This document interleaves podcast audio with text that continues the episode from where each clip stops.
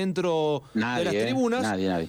Y era un partido clave, porque Talleres había ganado el partido de ida 1 a 0, estaba jugando y ganando en el partido de vuelta.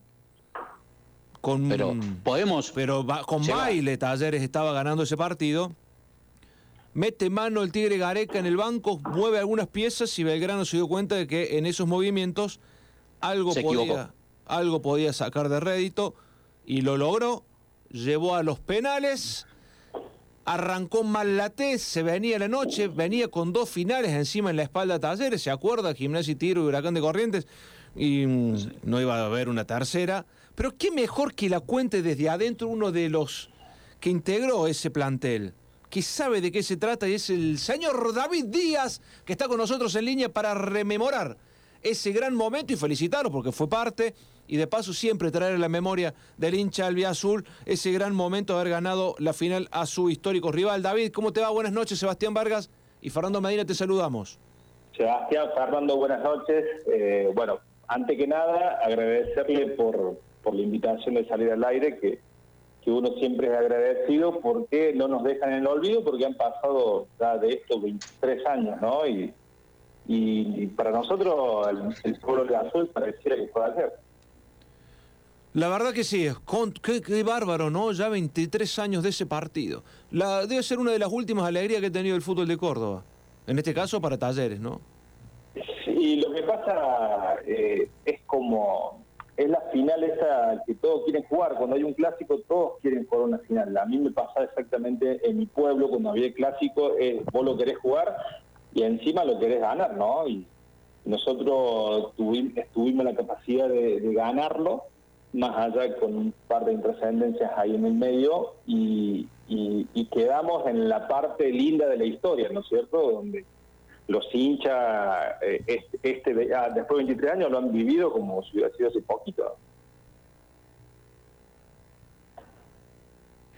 David, eh, ese partido, ¿qué ¿cuáles son los primeros recuerdos que tenés? Me imagino que todos los 5 de julio el recuerdo te lo hacen saber, te lo hacen conocer y vos también lo vivís, eh, lo recordás. Pero ¿cuál es el recuerdo más importante, lo que vos más eh, recuerdes eh, de ese día?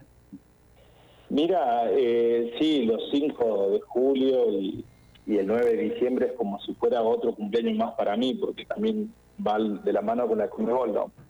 Eh, yo ese, partido este año lo vi porque había un canal de YouTube eh, donde está Gabriel Cardona que lo pasaba en el partido y, realmente no recordaba muchas cosas del partido, ¿no es cierto? Porque estaba en la cancha concentrado y viviéndolo pero yo particularmente eh, eh, lo que yo siempre recuerdo que nos recalcaba la Tota Rosa y a mí, que nosotros nos dedicamos a marcar y entregar la pelota en nada más que eso.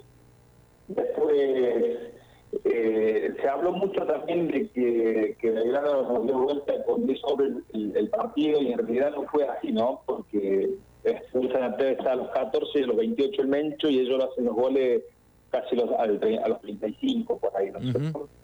Y son esas cosas que uno, viste, por ahí te queda y si, si no lo veías ahora te das cuenta. Y, y la verdad, eh, yo creo que ese, ese equipo lo merecía, el, el equipo, el cuerpo técnico, el cuerpo médico, porque se trabajó muchísimo para llegar a eso y, hubiera sido una injusticia porque Talleres fue amplio dominador de los dos clásicos. Sí, es cierto, eso estamos marcando. Fue, ganó bien el primer partido, eh, el 1 a 0, y lo estaba ganando muy bien el segundo partido, hasta que, bueno, Belgrano logra darlo vuelta. Contanos, nos metamos un poco en la intimidad de ese plantel. ¿Cómo fueron los días previos? Después de haber ganado la primera final, ¿cómo fue esa semana previo al segundo partido? Y es una ansiedad de que, que ahí nomás, que llegue el otro día el partido. Esa ansiedad de, de decir que eh, estaba el equipo bien y, y que pasando ese partido ya estábamos en primera, que lo que todo jugador quiere es jugar en primera, y, y ganar de clásico rival. Y, y bueno, eran otras épocas, estábamos concentrados en Faldán, eh, no había televisión en la habitación, no había ni comedor, había pool, había metegol. Eh, se pasaba el tiempo jugando, bueno, salvo de las de las de las indicaciones tácticas que da el Tigre, ¿no?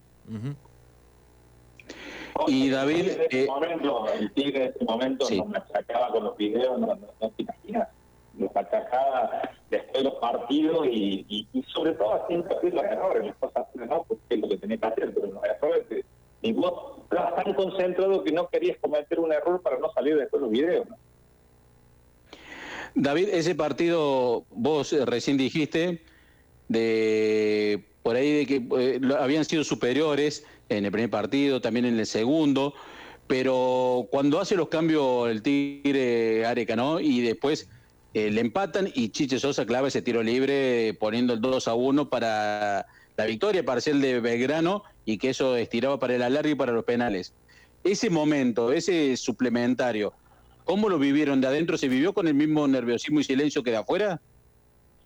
Mira, yo sabía que eh, de los cambios, eh, yo soy, también soy técnico, y, después viéndolo, los cambios no están mal hechos los cambios porque Albornoz eh, fue impresionante lo que transitó la banda, tanto defendiendo como atacando los dos partidos, y llega un momento que tiene que se cansa, entonces eh, Ricardo lo vio eh, cansado a él, tanto a él como a Diego, ¿no es cierto? Y de todas formas no había otro volante con las características similares al Albornoz, sino que estaba Lillo, y que Lillo, sin embargo, llegó al gol, y que fue uno de los que hizo los, penales. Y después el cambio del Cachi, que también para mí estuvo cansado, entre el Lute y el Lute que hace el último penal. O sea, por ahí va un poco relativo, yo creo que ellos se tenían que venir, se venían muchos con pelotazos, eh, si bien cometimos bastantes faltas cerca del área, era lo que ellos llegaron y nos empatan de pelota parada, ¿no? Claro. Entonces, eh, viéndolo nosotros eh, después en el, en el, suplementario, como que el que arriesgó un poquito más fue Talleres, un poquito más, y, y Belgrano eh, quería ir a los penales directamente. ¿Cómo se vivía adentro de la cancha? Eh, eh, porque al ser un clásico, hay una pica en el medio, cada pelota tiene un significado especial, vos sobre todo que eras defensor, eh, ¿cómo se vivía adentro? ¿Cómo era el clima entre ambos planteles? Mira, mira que era, era totalmente otra época, yo soy un defensor de somos rivales, no enemigos, soy un defensor de eso. Pero en ese momento yo creo que eh, se respiraba en el aire, el otro es el enemigo y yo tengo que ir a ganarle. Eh, y, y, entendés, y, si hubiera, no estaban las cámaras que estaban hoy, porque si no, eh, más de uno no hubiera seguido, se jugaba fuerte, se jugaba al límite, porque es una realidad, es una realidad. Por ahí pasan muchas cosas en las áreas que, las cámaras no llegan a tomar. Hoy en día yo creo que tenemos varios puntos de calado. Y, bueno, es un clásico, es, el orgullo, es, la felicidad de muchísima gente, la felicidad nuestra. Eh, yo creo que se jugaba con, los cuchillos entre los dientes y, y Talleres, jugando así, practicó muy buen fútbol. Nosotros en la primera final lo expulsan a Galopo y, quedamos con dos defensores, ya ganando y quedamos con dos defensores. Otro técnico que pone el tercer defensor y ahí no, retrocedió unos metros Villarreal. Eh, es algo fantástico eh, la clase de táctica que dio Ricardo en ese, en ese momento. ¿Cómo lo veo yo, no? David, y ese día de la final, de las finales, eh, a vos, ¿cuál era, cuál era la marca, cuál era el hombre que te tocaba? Eh, también de, cuál era el, el jugador más difícil que te tocó enfrentar o que vos lo sufriste más. Mira, ahí nosotros jugamos con, línea de tres, eh, en esas finales quedan, quedan afuera en el banco Tiburcio Cerrizuela y, y, queda Ramón Galarza. Eh, yo siendo técnico los pongo a ellos directamente, yo siendo técnico me saco. Pero eh, cuando vos lo, empiezo a analizar con la distancia, Galopo y yo éramos dos perros de presa, eh, ellos tenían a, Carnero, a Cristian y tenían a Chite Sosa y cada uno tenemos que organizar, tomar de, acuerdo al lado que se moviera y lo teníamos un moler que era hiper rápido. Por eso yo digo pero Carnero, ¿cómo estaba Carnero, no? No, Carnero estaba, estaba muy bien, estaba pasando por un muy buen momento pero eh, lo tomamos bien, lo tomamos bien y, se ven que nos cruzamos y fue raro porque generalmente en línea de tres eh, hasta mitad de cancha sacan los laterales los eh, los stoppers y nosotros no sacábamos los laterales. nosotros era lo nuestro la marca y nos superaban nosotros estaba Horacio, o sea, yo creo que Talleres, eh, Gareca lo planificó muy bien el partido. Y ya en la segunda final, al ser expulsado Galopo, entra Rossi, que era, eh, como yo digo, tan perro presa como, como yo, que nosotros tácticamente eh, jugábamos para 10 puntos para Ricardo y quizá para, para el diario jugábamos 4 puntos. Pero nosotros la táctica la, cumplimos y, y, lo cumplimos al pie de la letra, gracias a Dios. ¿Cuándo llegó el Chiche Sosa? ¿Qué les corrió por la, qué te corrió a vos por la cabeza en ese momento?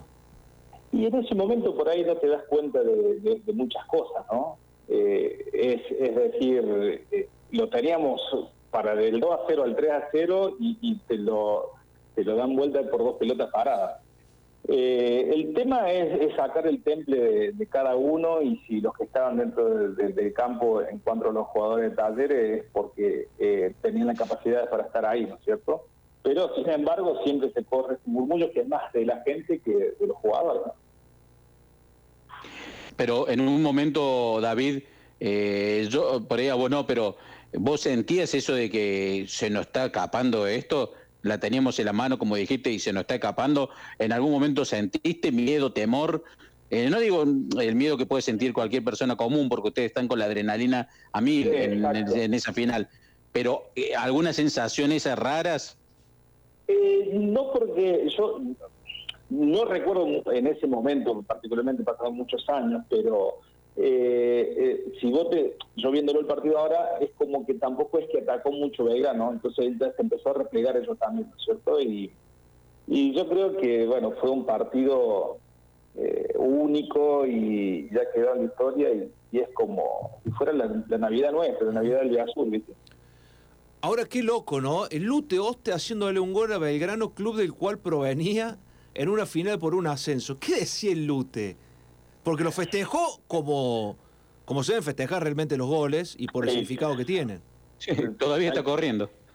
está ahí, olvidate, si hubiera tocado eh, a cualquiera, yo creo que también lo grita, por la magnitud, por todo lo que se corrió antes del partido. Eh, estaba paralizado la, la provincia y el país estaba atento, estaba en el mundial y y la gente se acuerda de ese partido y no de los partidos del Mundial, ¿no?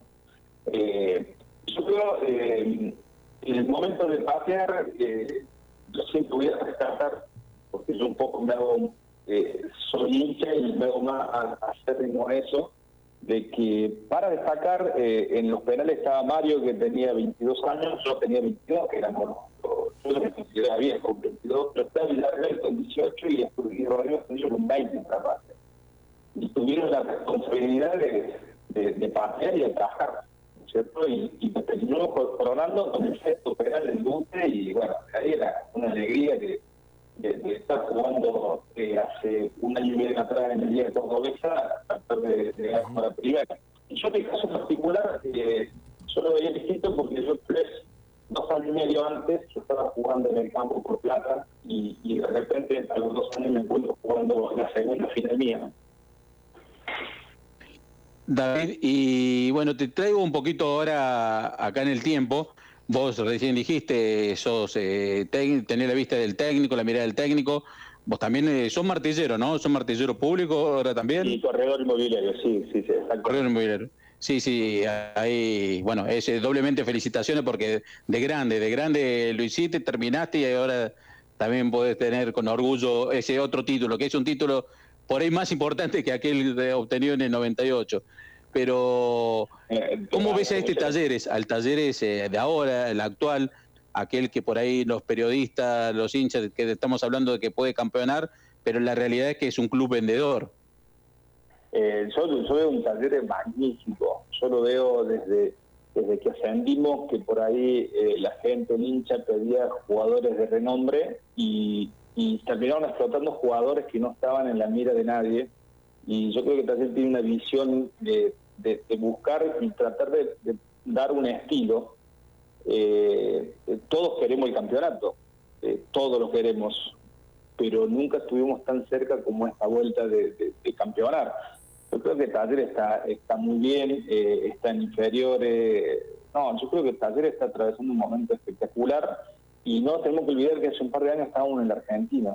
Entonces, y ahora jugamos en las copas, estuvimos ahí peleando. eh, ya casi dos torneos, casi por llegar a finales y por una cuestión u otra, pero yo creo veo un taller, eh, un taller magnífico. David, em, si hubieses tenido que jugar como talleres eh, las dos, los dos certámenes, Sudamericana y el torneo local y la Copa, con chances como tenía talleres, ¿hubieses tomado la decisión como técnico de darle prioridad a una o también ibas por todo? Y mira, yo, eh, en la época aquella nosotros de la Conmebol, eh, un poco nosotros, Ricardo le dio prioridad más bien al, torneo, pero cuando se dio cuenta que el torneo internacional también era algo importante, se le dio prioridad a las dos cosas. Después ya quedamos con fuera con River acá. Yo creo que Talleres, yo hubiera ido por las dos cosas. Yo hubiera ido por las dos cosas, más allá que Talleres jugó casi 10 partidos en 30 días, 35 días cada tres días fue jugando, que si Talleres estaba un poco más descansado, yo creo que hubiera sido cosa seria. Pero yo yo yo voy por, la, por las dos cosas, hubiera ido. ¿Qué le faltó entonces a este taller, disculpa Fer, ¿qué le faltó a este taller para, para haber logrado alguno de los objetivos? ¿O seguir en la Copa o haber ganado el campeonato? Y le, faltó descanso, le faltó descanso porque con el partido de Emelec, cuando Talleres ya tuvo casi siete días para descansar, eh, fue y lo pasó por encima allá. Y el partido con Colón, si Talleres hubiera estado un poquito más eh, descansado, si bien tuvo un partidazo y, y merecimos ganar, yo creo que más descansado lo hubiéramos pasado por arriba. Y ahora, David, eh, ¿qué es lo que tiene que hacer eh, Talleres? Porque, mira, estamos hablando justamente de, promover jugadores, todo, pero se le fue Fragapane, Soñora, eh, Marco, el arquero Díaz, está a punto de irse, ya aparentemente no vuelve a Córdoba Hincapié, que es un defensor que ha aparecido ahora, pero resultó ser fundamental para ¿Cómo, qué, es lo que tiene que hacer Taller? ¿Qué puede hacer? Porque para aspirar en campeonato tenés que reforzarte también, no pueden ser todos chicos, me parece. Sí, nosotros se fue Cuba, eh, fue este chico defensor a Francia, se fue Pochettino y sin embargo Taller lo pudo suplir. Mm, eh, yo estoy de acuerdo, por ahí tiene que haber un mix entre gente eh, más grande y los chicos, pero yo vi un chico Malatini que jugó la, la Copa y parecía un, que hubiera jugado todavía la, Copa. Entonces, eh, yo creo que Talleres eh, va por el buen camino, no se está endeudando, apuesta a, los jóvenes, hay que reforzar, pero si yo te se fue Cuba y, quedó Navarro y no se sintió. yo creo que Talleres va por el buen camino y, cuando se tenga que dar, se tiene que dar.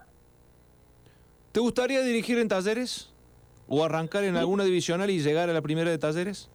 Mira, yo dirigí en el año 2009 en reserva de local, estaba con, con el pelado que estaban dirigiendo la primera local, yo estaba en reserva. Me tocó dirigir dos partidos de cuarta de AFA, cuando Pochettino pasa a la primera, y, y la verdad que no, no es lo mío, eh, me gusta, si bien me gusta, pero eh, yo tengo mi hijo, tiene ocho años, yo tengo mis otros hijos que no los pude ver crecer por estar siempre eh, entrenando y demás. Y, en esto me hice una reflexión de, de decir, me pongo a estudiar, que siempre me gustó el estudio, me gusta estudiar, me pongo a estudiar y eh, yo estando trabajando en el caso de, de que me llamaron menos estos últimos cuatro años para continuar, ¿no? Y yo siempre soy agradecido del club porque me fue bien en, el momento que estuve. Pero son de siete días, son seis días dedicados al club. Son seis días, eh, cinco días eh, entrenar, un día jugar, trabajar a la intemperie. Entonces yo me busqué la posibilidad de, estudiar, de, de, ser inmobiliario, que me dedico a la parte de inmobiliaria, y, acompañar a mi hijo a la escuela, eh, llevarlo, buscarlo a las reuniones de padres, que cosas que antes no, nunca lo pude hacer. Entonces, y que, realmente los, técnicos de Córdoba eh, no tienen muchas posibilidades porque los clubes de, de, Córdoba tienen muchas urgencias. Entonces, es medio complicado que un técnico pueda aspirar a que te den la posibilidad de dirigir primero. Ahí, David, te cuento, te digo a vos, te cuento también, y a Sebastián le había anticipado algo, les cuento, bueno, es algo muy personal, que yo le decía a David, le dije a Seba, que vos me hiciste pasar uno de los mejores días de mi vida. Y te voy a explicar cuál fue. Porque yo, era yo soy productor en un programa de Show Sport, y vos fuiste a presentar un partido que se hacía en el estadio de la boutique de Barrio Jardín, figura de talleres con figura de independiente. Y me dijiste, y, yo te dije, sí, mira qué bueno lo que vení, yo soy hincha independiente, muy hincha independiente. Y vos dijiste, bueno, haceme, un favor entonces, vení y ayúdame la parte de prensa del vestuario visitante. Allí vení colaborar con la parte cuando me dijiste así, yo sabía qué, pero estaba primero en la fila. ahí pedí foto, autógrafo, todo. Así que tengo que hacerte público el agradecimiento de que me hiciste estar ahí y pasar. Escuché el partido ahí en los vestuarios, en la utilería, e Independiente estaba por ascender, estaba en, la B, con Bocini. Ricardo salió, sí, Y el primer tiempo, y el primer tiempo lo escuché ahí en utilería, Bocini sentado en una mesita, yo al frente con una radio, eh, o sea, 45 minutos mirándolo al tipo como escuchábamos un partido. Ese momento te lo tengo que agradecer eh, de por vida. Mira, y eso, eh, te cuento medio rápido así, no, no le quiero tomar mucho tiempo, fue medio loco cómo se dio, porque yo soy amigo de, la vieja Reynoso, y, y él me hablaba, me decía, queremos ir a jugar a, a, Córdoba, llevo el señor de acá y después vengan ustedes para acá, bueno, y bueno, iba más sin Carlos Pablo, con hablo con el Polo Cuba, y bueno, y de repente se dio que estábamos organizando un partido, que se iba a venir Bocini, que iba esto, que tenemos que buscar sponsor, y así de la nada, y, yo siempre tengo le, eh, le agradezco al Fondo de Inversión de Talleres que me facilitaron la, la boutique y, y, todos los contactos para, para poder habilitarla, para poder jugar, ¿no? Entonces, de, de jugar en una cancha cualquiera a jugar en la boutique esa es una experiencia, experiencia maravillosa. Acá se contacta un ex compañero tuyo, Tomás Ciclic, te manda saludos. Un nueve goleador. Gran persona, te, deja un gran saludo el, el pelado. El, pelado, ya dejó de tener pelo en ese momento. ¿Te acuerdas cuando le decían que parecía Cacho Garay? Eh, lo vi, lo vi, lo vi, lo veo, lo veo en la UFA. Anda, es un, es un nueve impresionante para mí ha sido un nuevo impresionante. Sí, tal cual. Bueno, a varios se le cayó el pelo, ¿eh? A varios se le ha caído el pelo, te digo. Yo le, yo le decía a Tomás, él faltaba creer en él, nada más. Pero gran persona, mándale saludos ahí. Sí, se está escuchando el programa porque sabía que iba a estar, así que se ha aprendido en la radio a escuchar el programa. David, ha sido un gusto, un placer haberte tenido con nosotros, eh, recordar ese, ese momento histórico para el fútbol de Córdoba, a vos, porque siempre fuiste parte y, también queríamos eh, saber en qué andabas y cómo lo habías vivido y qué experiencia te había dejado haber vestido la camiseta del Azul. Ha sido un gusto, un placer haberte tenido con nosotros.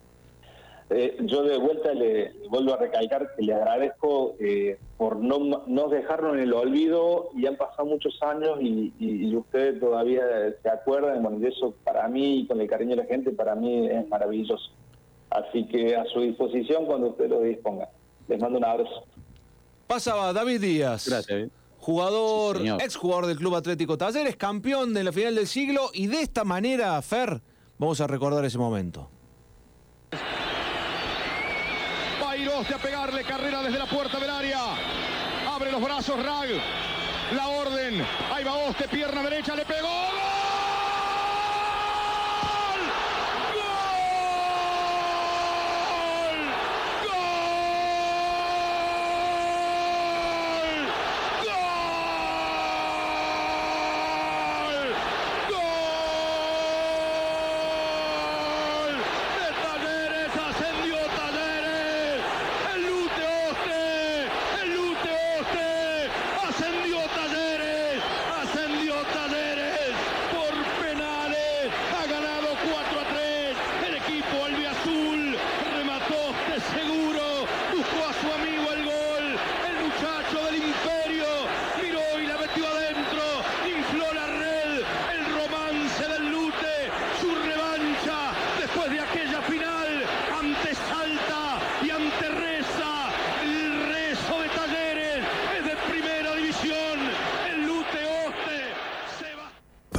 Comunicate con presencia al 351-660-1011. Agendanos. Agendanos.